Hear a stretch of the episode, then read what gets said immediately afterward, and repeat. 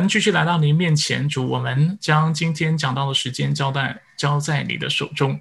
主知道你已经在我们当中开始了你的善功，也知道你已经对我们来说话。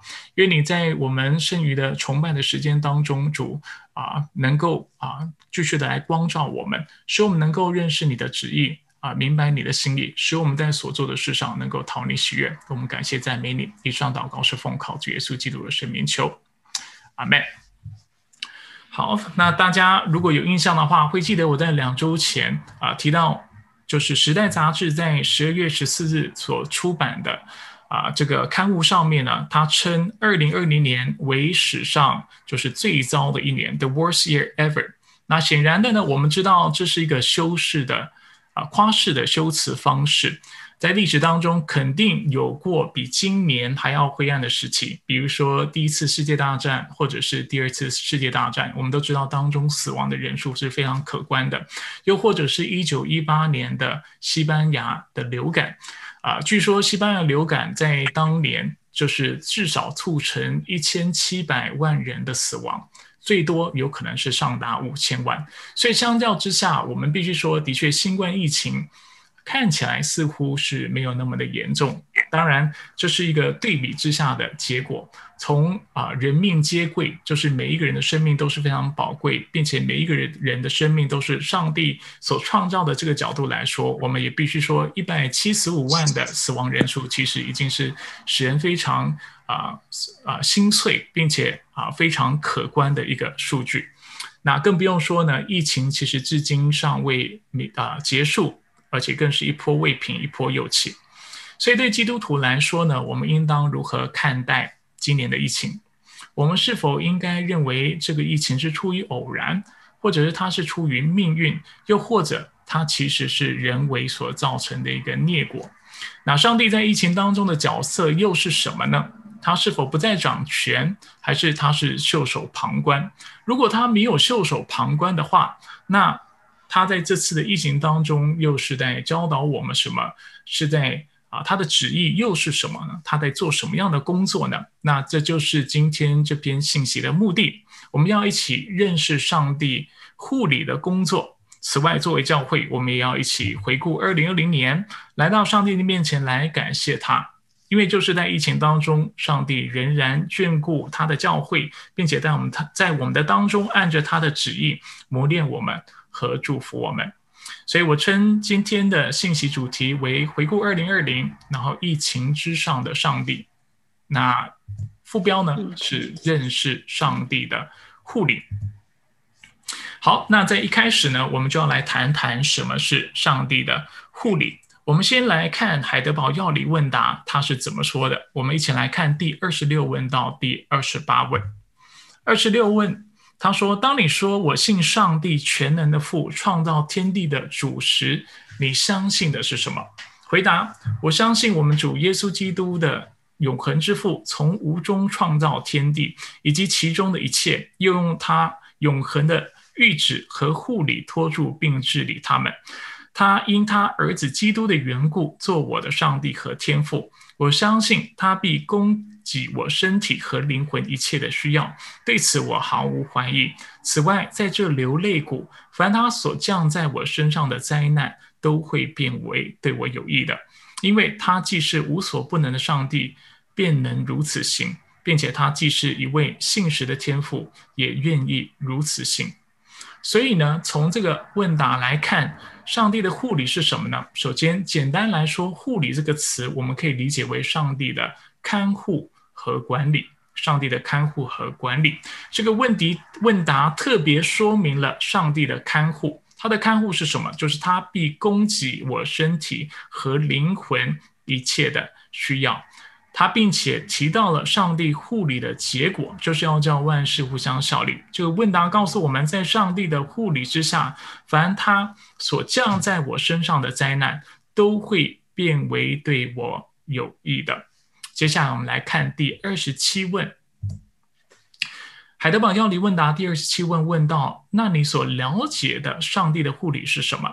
回答：上帝用无所不能、无所不在的能力，犹如用他的手一样，托住天地万物，并且管理他们，以致一草一木，天晴下雨，丰啊丰年荒年，饮食起居，健康疾病啊富足贫穷，一切都非偶然发生，都是出于上帝之手。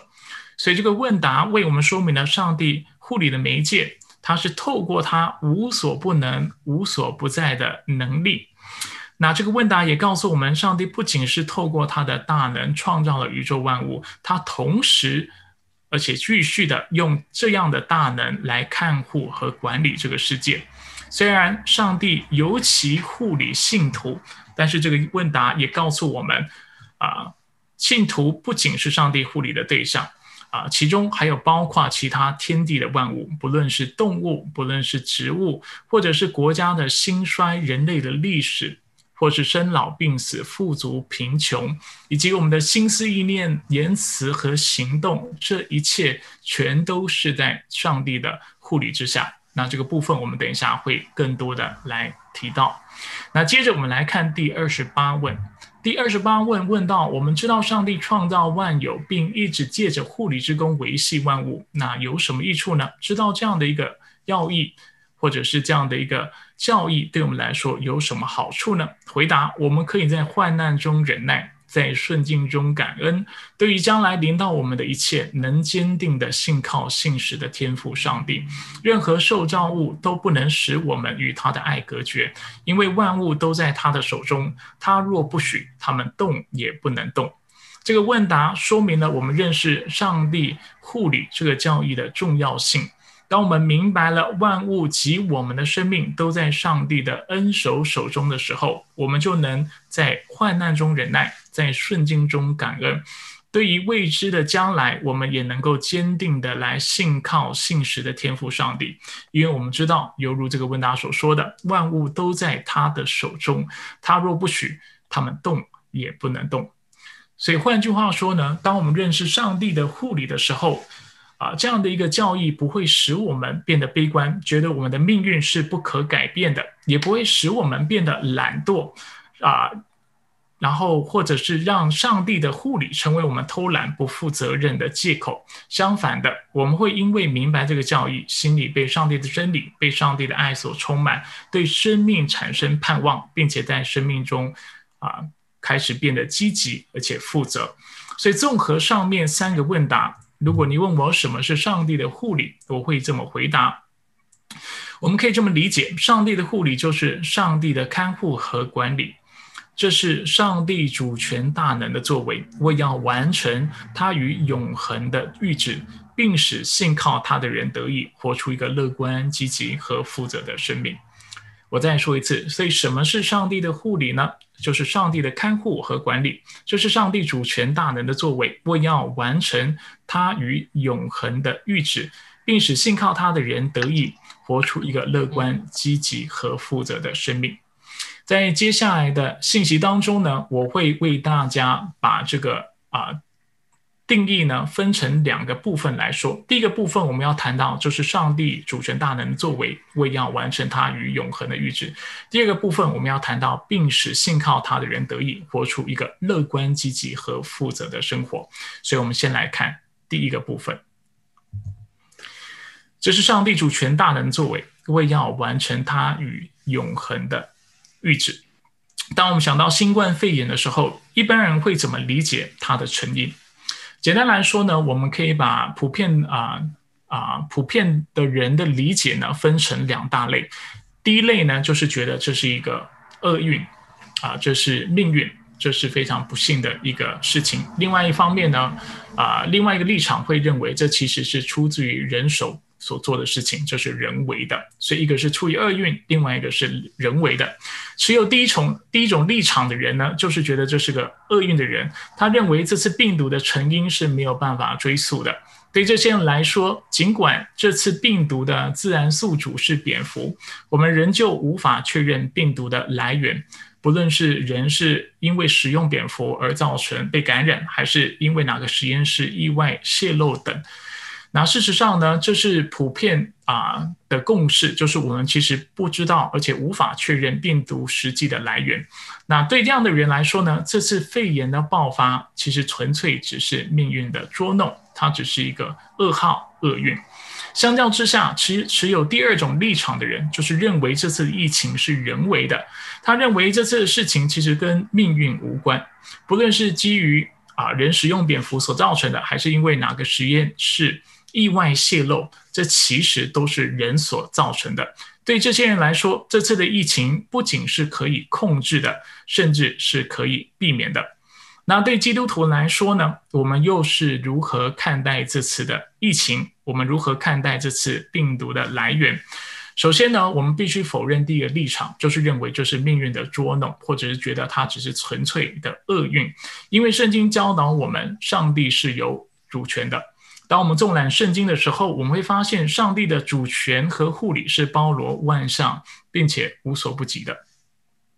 我们来看一些经文，说到大自然，圣经怎么说？诗篇一百三十五篇第六到第七节说：“在天，在地，在海洋，在各深渊，耶和华都随自己的旨意而行。他使云雾从地极上腾，造电随雨而闪，从仓库中吹出风来。”说到人眼中的偶然，箴言十六章第三十三节说：“人虽可直迁在溪上。”定势却由耶和华。说到各国国家的主权，诗篇二十二篇第二十八节和四十七篇第二节说到国度属于耶和华，他是管理列国的。耶和华至高者是可畏的，他是治理全地的大君王。所以，我们刚才提到哪些？大自然，我们提到人眼中的偶然，我们提到各国国家的主权。我们以为这些事情好像是出于自然也好，或者是出于偶然，或者是是每每一个国家自己能够做的决定。但是，圣经告诉我们，这都是出自于上帝的手。说到人心的筹算呢？圣经怎么说？箴言第二十一章第一节说：“王的心在耶和华手中，像河水，他能使它随意流动。”除了人心是被上帝所掌管的，言辞也是心中的筹谋。箴言十六章第一节说：“心中的筹谋在乎人，舌头的应对却出于耶和华。”所以，不仅心是上帝所掌管的，舌头也是；不仅舌头是，人的行动也是。所以箴言十六章第九节说：“人心筹算自己的道路，为耶和华指引他的脚步。”使徒行传十七章第二十八节也说：“我们生活、行动、存在，都在于他。”显然的，圣经在许多地方都提到上帝是有绝对主权的。当然，还有其他的经文，我们不需要一一列举。我们从此就看到上帝的主权和护理所涉及的范畴是无所不及的。宇宙中的万物和所发生的所有的事情，都是由上帝的主权所管理的，也都是上帝所护理的。因此，对基督徒来说，我们不相信有任何的事情是出于偶然，或者是出于命运。事实上，当谈论到天灾人祸的时候，圣经不怕把主要的成因归给上帝。阿摩斯书三章第六节说：“城中若吹角，百姓岂不战惊吗？灾祸若临到一城，岂非耶和华所降的吗？”以赛亚书也说道：“我造光又造暗，施平安又降灾祸，做成这一切的是我耶和华。”以赛亚书，诶，这里的牙打错了。以赛亚书四十五章第七节。不过说到这里，我们心中难免会产生另外一个问题。如果新冠疫情不是出于命运，但却是出于上帝的主权和护理，那这是否代表它就不是人为的？因为我们刚才说到，普遍的人有两种立场：一种觉得这是一个厄运，另外啊一群人啊认为这是出于人的作为。那是不是代表，如果一件事情是出于上帝的主权和护理，这就代表它不是人为的？又或者，这是否代表新冠疫情其实是上帝的错？是上帝的责任，是他所需要负责的。那答案是否定否定的。在基督教的神学里呢，我们会区分成因和责任两者之间的差异。我为大家举两个例子来说明。譬如说，如果有一个学生，他明天要考试了，结果我邀他出去玩，然后那个学生也答应了。那当然，最后他考了一个非常不好的成绩。某种程度上呢，你可以说。他成绩考不好的这个成因是我造成的，因为我邀他出去玩。但是他却不能因此把考试成绩不好的责任归咎于我。为什么？因为要出去玩或不出去玩是他的选择，并且是他能够决定的事情。换句话说，我可能是他成绩考不好的成因，但却不能因此啊，我们就认为我就也是他成绩考不好的就是罪责的负责人，好像要为他成绩考不好要来负责。同样的，在婚姻辅导当中，我们也常常看到这类的例子，就是有一方他的配偶他劈腿了，劈腿了，啊，他外遇了，然后外遇的这一方呢，不但不承认他自己有错，却把责任推还给自己的配偶，说是因为你不尊重我，是因为你不够细心，是因为啊你没有啊好好照顾家等等的理由。那常常我们就看到，在婚姻辅导的过程当中，就看到那个被。就是被劈腿的人，他就非常自责，他就认为他的丈夫或妻子之所以会有外遇的行为，是他自己所造成的。那在这个过程当中呢，我们会常常提醒啊，这个就是在过程当中受伤的这个弟兄或者是姐妹，让他知道，是的，某种程度上来说，我们可以说这个人外遇，就是你的配偶外遇，的确是因为你在这个婚姻当中没有扮演你。扮演好你的角色所造成的，你是这个成因，但是这不代表你就要为他的外遇负责。为什么这么说？刚才我已经说了，因为一个人要不要外遇，他是有选择的；一个人要不要做不道德的事情，是他能够决定的。所以成因和责任两者有我们是会分开来谈的。虽然可能因为我是一个不够好的配偶，所以造成了你想要在这个婚姻外面去找安慰，去找所谓的真爱，但是你不能因此就把责任推给我说，今天你外遇是我造成的，我是成因，但却不需要为此担当责任。所以有些时候在神学的界定当中，我们会这么区分。不过现在还有另外一个呃问题是我们需要去思考的，就是上帝。跟人之间还是有一个很大的差异的，因为啊，人跟人相处，比如说刚才我说到第一个例子，我邀请一个学生出去玩，作为人，我无法。啊，去强迫他一定要跟我出去玩，对不对？在婚姻当中，一个人也没有办法强迫他的配偶啊去外遇或去啊，就是或者是要去劈腿等等这样的行为。但是圣经在说到上帝的时候，他清楚的让我们看到，上帝是有主权，而且他是能够透过他的大能，叫万事按着他的旨意进行了。所以兜了一大圈，这是否代表上帝就需要为新冠疫情负责呢？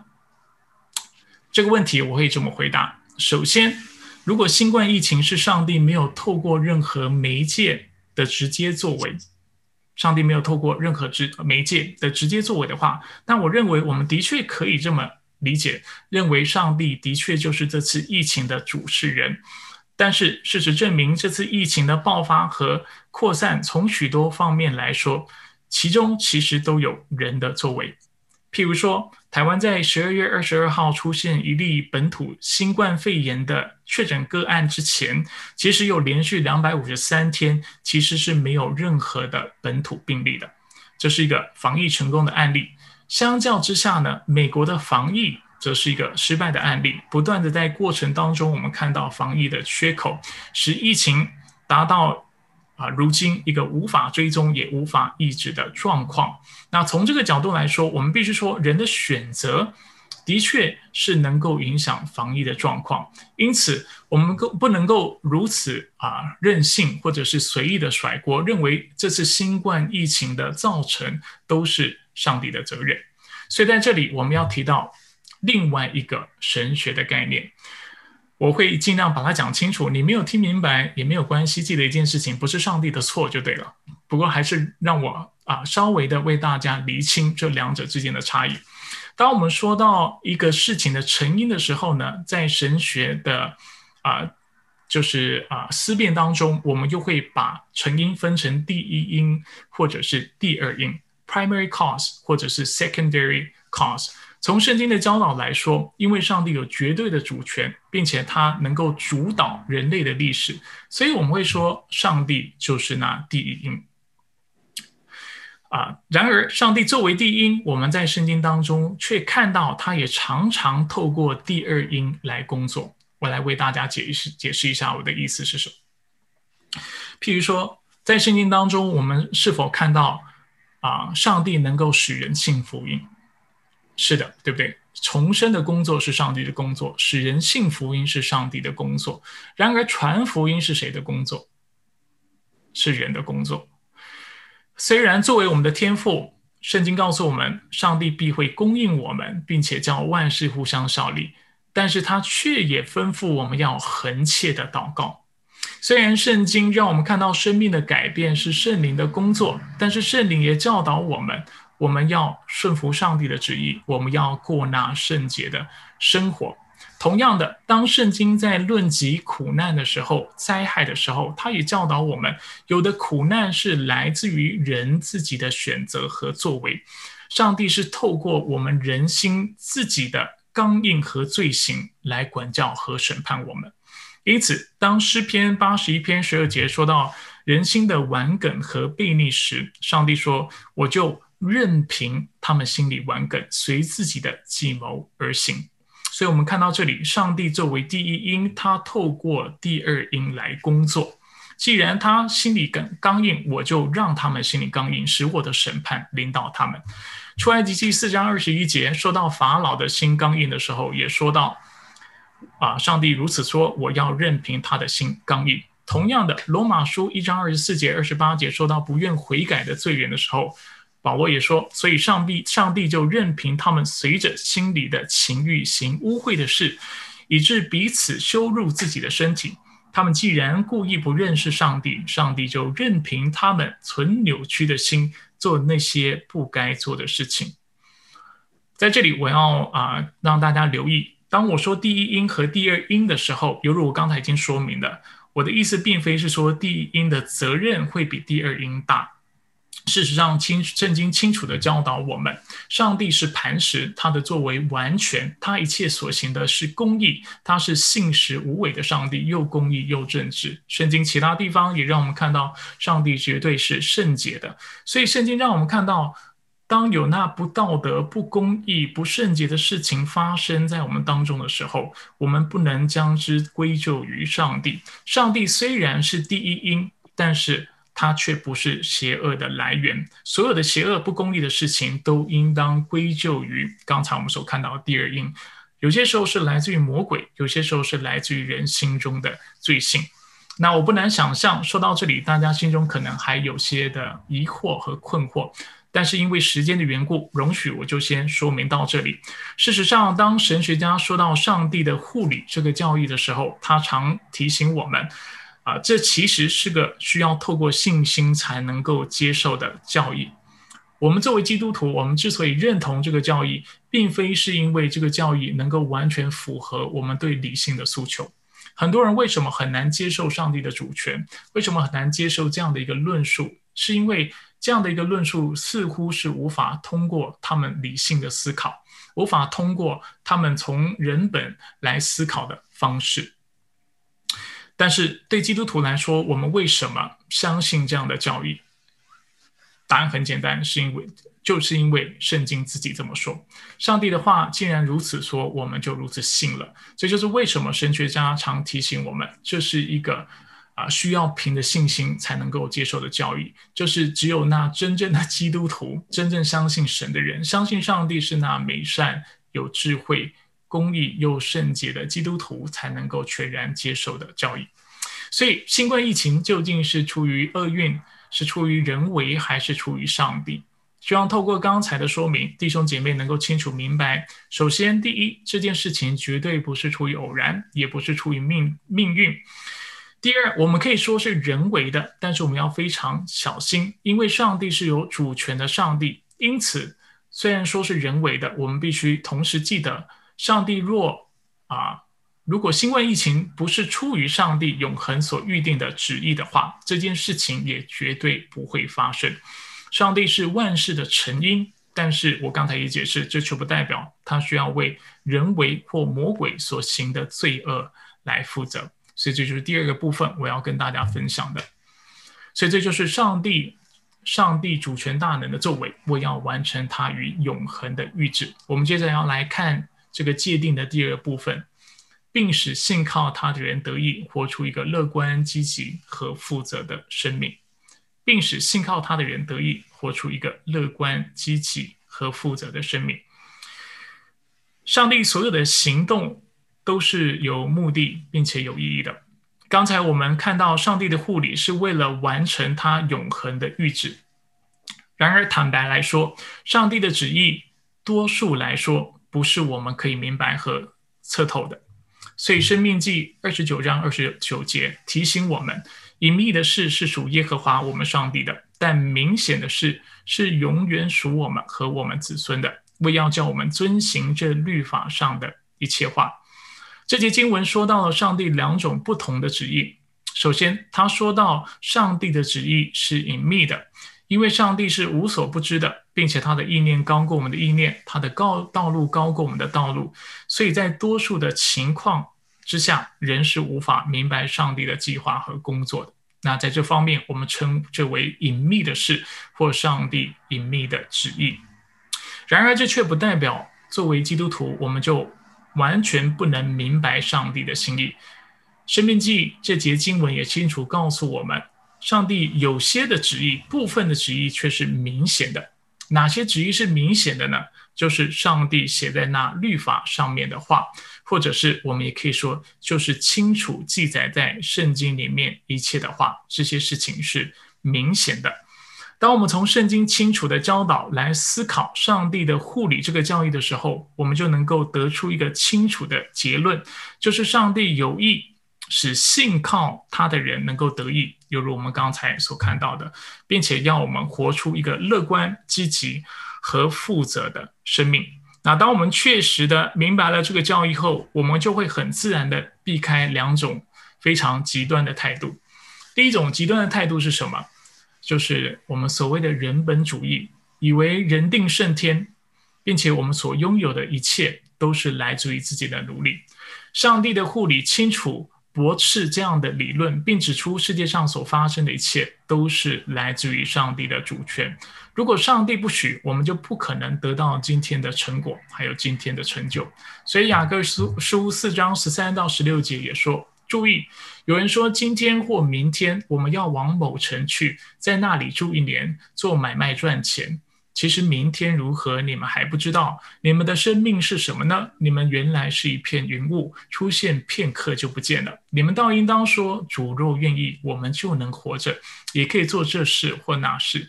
现今你们竟然狂傲自夸，凡这样的自夸都是邪恶的。所以圣经清楚让我们看到，如果人以为自己是能够人定胜天，而且所拥有的一切都是来自于自己的努力，这样的一个态度是狂傲的，是自夸的，是不讨上帝所喜悦的。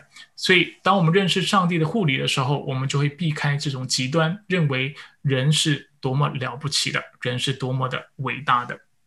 另外一种态度呢，是所谓的宿命论。宿命论的意思呢，就是说，有人认为，因为上帝已经预定了所有的事情，所以人的努力都是白费的，所以这是一种极端。刚才我们说到，啊，就是一个立场是认为人的努力就是一切，对不对？我所拥有的一切都是我努力来赚取的，完全忽略了上帝在背后的恩典。另外一种极端呢，就是认为上帝既然有主权，那我所我的努力都是白费的。那这种人呢，最终的结局不是变得非常悲观，不然就是会变得非常会浪费自己的时间，挥霍光阴，光阴浪费生命。他因为他因为他以为上帝的护理代表他就不需要再为自己的人生做规划、努力或者是负责。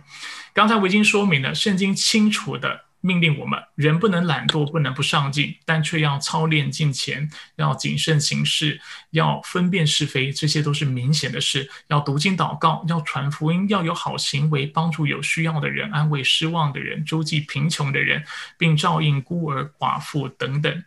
圣经并未称那种以为上帝已经预定了一切，所以就什么都不用做的人是信靠上帝主权的人。我再说一次，有一种人。他以为信靠上帝的主权代表我什么都不用做，他以为这就叫依靠上帝。圣经没有这样的教导。真正依靠上帝的人，会按照上帝的律法，上帝按照上帝的啊心意和旨意去行。所以刚才我们所说的这种人呢，以为什么都不用做的人，这叫做相信上帝人。但其实圣经却称这样的人是不结果子的恶仆人，或者是愚昧人。所以，一个真正认识上帝的护理，并且信靠上帝的人，他会是什么样的人？我刚才在界定当中为大家分享，他会是一个乐观、积极和负责的人。他为什么乐观？因为他知道上帝的应许绝不落空。他为什么会积极？因为他知道。啊，顺服上帝以及侍奉上帝是一种荣幸，是一种荣誉，而不是一种负担。为什么这样的人会负责？因为他知道上帝乐意使用这样的基督徒。所以在提摩太后书，保罗特别指教啊，提摩太嘱咐他：人若自洁，脱离卑贱的事，必成为贵重的器皿，成为圣洁，合乎主用，预备行各样的善事。上帝要怎么样用你？上帝要怎么样用我？上帝要怎么样用焦点基督教会？我们必须说，我们不知道，这是隐秘的事情。但是有一件事情是我知道的，就是当教会，当我们每一个人，我们自己愿意自洁、脱离卑贱的事情，为上帝分别出来的时候，我们就能够成为合乎主用的器皿，而且能够预备行各样的善事。这叫做明显的旨意。所以，当我回顾教会于二零二零年所做的各样施工的时候，我不敢说我们都做得很好，但是有一件事情是我能够坦然无惧来到上帝面前跟上帝说的，就是主，我们真的尽力了，我们有的五饼二鱼也都交给你了。当疫情爆发的时候，我们没有浪费时间去预测、去猜想，主，你为什么允许疫情临到我们？因为说真的，就是那隐秘的事情。这是上帝的主权，还有他护理所做的事情，但是我们并不并并不无法啊，就并无法明白，也并不明白上帝背后的旨意是什么。这不是我们能够测透的。那我们也没有走上人本主义，以为靠着我们自己的努力，教会就能够啊多好的持续发展。事实上呢，我们看到是上帝在疫情间亲自的不断的把人带到这个教会当中，使我们在疫情当中看到。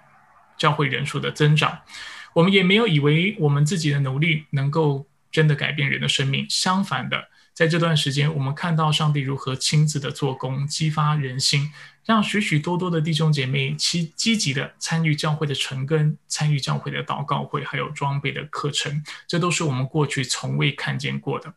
我们也没有落入所谓的宿命论的谎言。以为教会在疫情当中只要被动的等候疫情结束就可以了。相反的，我们许多的同工在这段时间不断的关注疫情的动向，并且制定相应的措施。教会也在疫情当中尽自己所能的，透过各样的聚会与弟兄姐妹连结，并且透过各样的方式来喂养弟兄姐妹的属灵生命。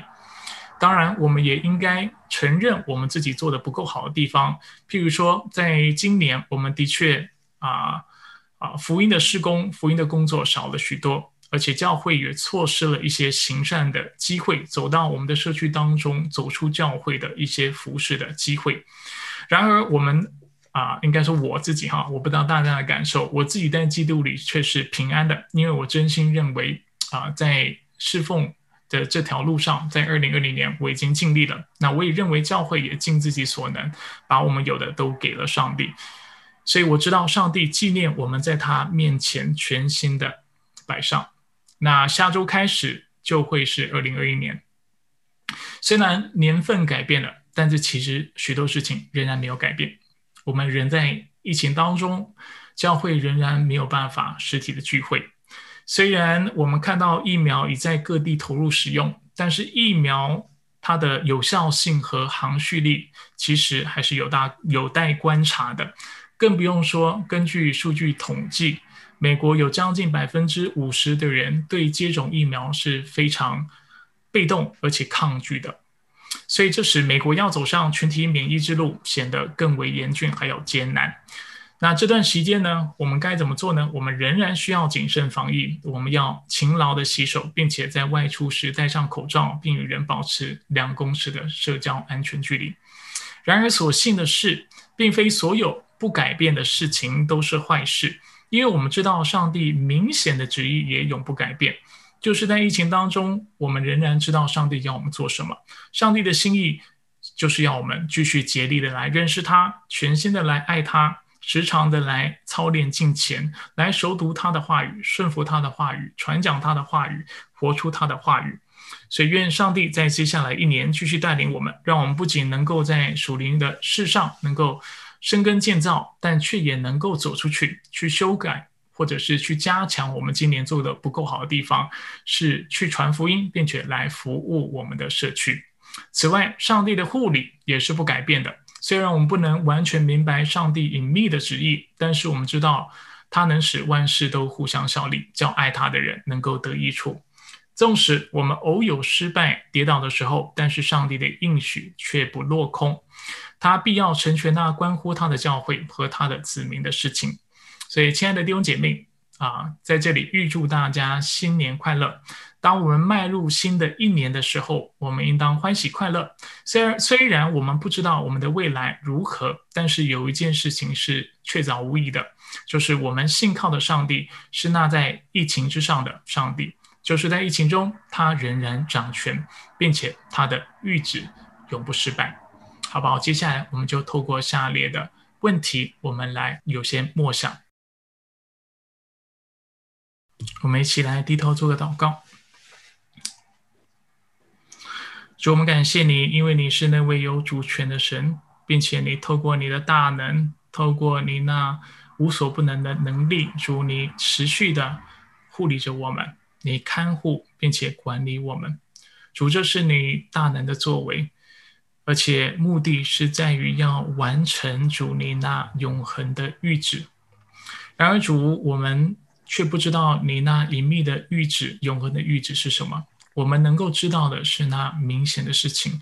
我们知道我们的主是那位与我们立约的主，是那位信实的主，是那位本为善并且慈爱存到永远、信实存到万代的那位上帝。所以主，这才是明显的事。所以我们来到你面前，我们学会抓住你在圣经当中所启示的自己。抓住你在圣经当中如何让我们看到你是那位公义、圣洁、良善、大能、满有智慧的上帝，使我们单单的来信靠你，并且在你的应许当中能够得着安慰。主，我也为在座的每个弟兄姐妹祷告，愿我们每一个人在知道上帝的护理之后，主首先我们能够有一个乐观，能够有一个啊平安喜乐的生命啊。主，因为知道你的护理的缘故，所以我们知道主，你必托住我们，用你的大能托住我们，你必啊看顾我们，供应我们的需要，并且叫万事互相效力，叫我们得着益处。而且主，你也要我们积极并且负责的来过我们的生活。当我们认识上帝护理的时候，这不代表主我们只是被动的在等候你的作为，不是的，而是清楚的明白上帝你乐意透过我们。来见证你的荣耀，你乐意透过我们主来啊完成你的工作，完成你的作为，所以我们全心顺服，降服在你的全能之下。主愿我们所做的一切都能够讨你的喜悦，并且将自己献上，当做活祭，成为那馨香之祭、馨香之气。主使我们周围的人能够透过我们的生命，一瞥上帝荣耀之国度，荣认识我们这位荣美的君王。并且知道这位君王是何等的谦卑，为我们死，为我们复活，使我们能够在他里面得着那永远的生命。